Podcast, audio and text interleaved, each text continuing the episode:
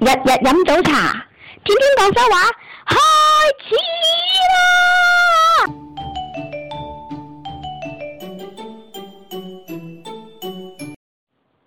大家早晨，我係魚蛋，我係小貓，今日我哋要同大家分享乜嘢廣州話啊？好長喎、好似。係啊，食飽睡一睡，好過做元帥。哦，咁啊，你明唔明呢句話講咩啊？唔明，但係咧，我覺得好似係好生活嘅，係啦，好係生活嘅一句係啊，俗語嚟㗎嚇。係啊，咁啊，其實都係一句養生，即係廣州人裏邊養生，即係點樣樣等自己嘅生活質量高啲嚇啊，嘅一個建議嚟嘅。嗯，咁就字面解釋就得㗎啦，字面解釋啊，佢建議人哋做乜嘢？食飽咧就睡一睡，睡一睡啫，係啊，瞓一瞓啦，瞓一瞓嚇，瞓食覺飽咧就係瞓一瞓。好過咧就做元帥噶啦，就元帥係咩嚟㗎？嗯就啲士兵啊，啲頭啊，啲士兵隊嘅長啊，頭啊，即係總領軍。啊，係啊，好啦，食飽瞓一瞓。咁你諗下啦，我哋嘅節目係喺早晨噶，啊早晨肯定就已經係瞓飽噶啦。啊，咁啊瞓飽咁咁食完早餐又瞓啊？哇，咁唔好啊，咁咁你諗下呢個食飽睡一睡，佢係指邊一餐食飽之後睡一睡咧？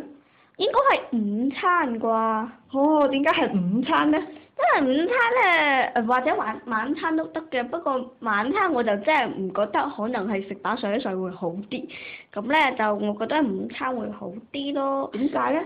誒、就係你午餐咧，可能係你朝早可能實係好高興啦，因為新嘅一天嚟啦， 嗯咁啊、實去去好行多街啦，周街行啦，有好多買學習菜啦，有好係啊多工作啊啦，係啊，咁咧咁咧中午餐中午餐咧成日好肚餓嘅，嗯，係啊，咁咧就你會食得可能會特別飽㗎，有啲時候食得比晚餐仲飽添。然後咧就就就就會食飽啦，然後咧就瞓一下咧就表示休息咯，咁樣休息一下，食飽咗。咁食飽咗咁樣瞓一瞓有咩好處咧？你覺得？個腸有得消化咯。哦，等啲腸有得消化下，係嘛？啊係咁啊，仲有咧，仲有就可以休息咯。啊，你朝頭早咧就有誒、呃比較大嘅運動量啦，譬如啊有啲翻學誒細佬哥啊翻學啦，係嘛？學生哥讀書啦，咁啊大人咧就工作啦，咁啊已經啊辛苦咗一個朝早啦，咁啊中午咧就食咗之後咧。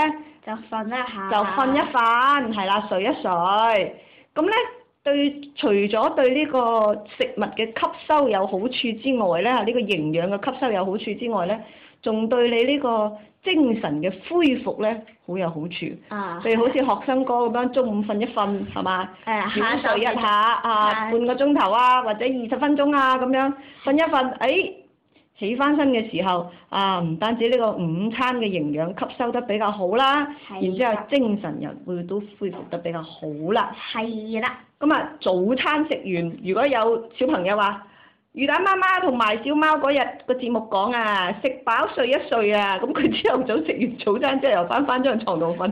哇！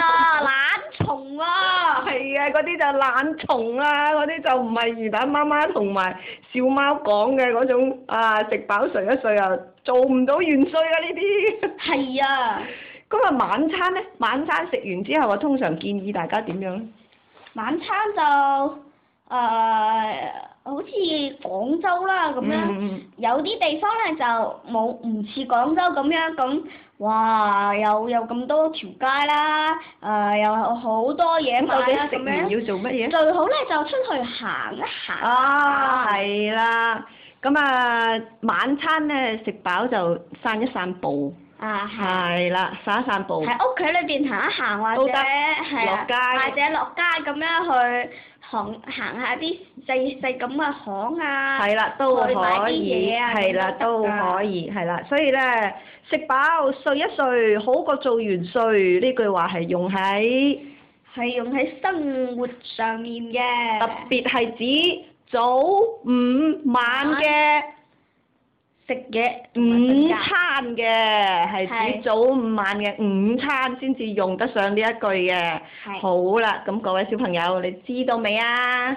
啊，我相信大家都係知㗎啦，好啦，咁今日嘅節目就到呢度啦，拜拜。拜拜。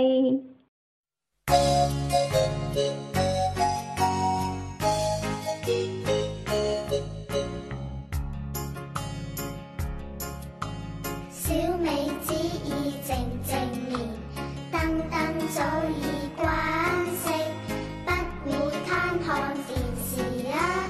寶寶乖乖甜甜睡了。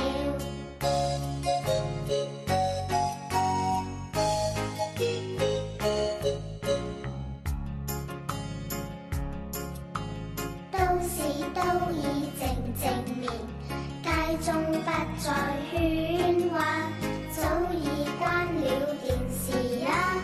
寶寶乖乖甜甜睡了。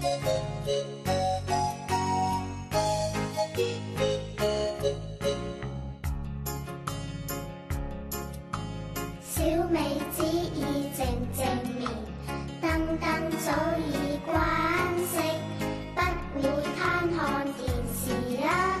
寶寶乖乖甜甜睡了。